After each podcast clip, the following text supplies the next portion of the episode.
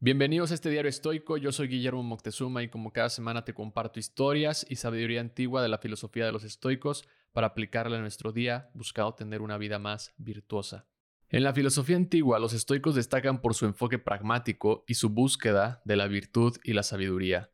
Aunque no practicaban la oración en el sentido religioso o tradicional, tenían sus propias formas de orar y comunicarse con el universo. Su diálogo con el cosmos Hoy en día cualquiera lo puede adoptar, incluso los agnósticos, porque los estoicos veían al universo como una entidad ordenada y racional, gobernada por las leyes naturales y una inteligencia divina. Sin embargo, no oraban a un dios personal a pesar de tener ya la influencia de los griegos, creían en la importancia de conectarse con este orden cósmico a través de uno mismo. Epicteto en su manual de vida escribe, Dios me ha hecho jefe de mí mismo, me ha dado libertad de acción y que no tenga nadie que me controle. Aquí Picteto nos describe que esta conexión con la divina naturaleza está dentro de nosotros mismos, permitiéndonos ser capitanes de nuestro propio destino. Algo que llama mucho la atención en la forma en que Marco Aurelio reflexiona sobre orar o rezarle a un dios es en su libro Meditaciones cuando se pregunta ¿por qué quienes creen que los dioses tienen el poder de ayudarnos oran o piden por cosas externas en lugar de por su propia libertad y bienestar? En el libro 940 escribe también si tienen poder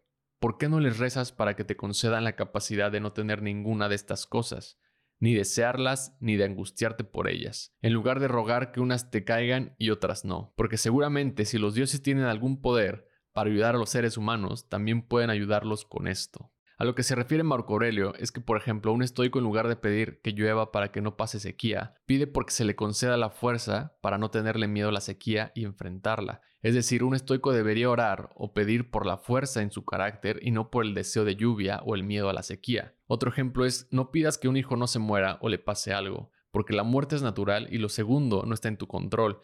En lugar de eso pide por fuerza en tu carácter para cuando llegue el momento. El autor Donald Robertson apunta que en otras palabras, los estoicos oran como un medio para expresar ciertas actitudes filosóficas que están en su poder adoptar. No rezan para pedirle ayuda a los dioses, sino para recordarse a sí mismos pensar en los eventos como una manera de entrenar su carácter y fortaleza. Una de las oraciones inspiradas en el estoicismo en donde podemos ver claramente la influencia es la oración de la serenidad. Concédeme la serenidad para aceptar las cosas que no puedo cambiar, valor para cambiar las que sí puedo y sabiduría para reconocer la diferencia. Usa la oración para recordarte que lo que sea que te mande el universo o la naturaleza, lo único que puedes hacer es decidir cómo vas a responder, con valentía, justicia, templanza y sabiduría.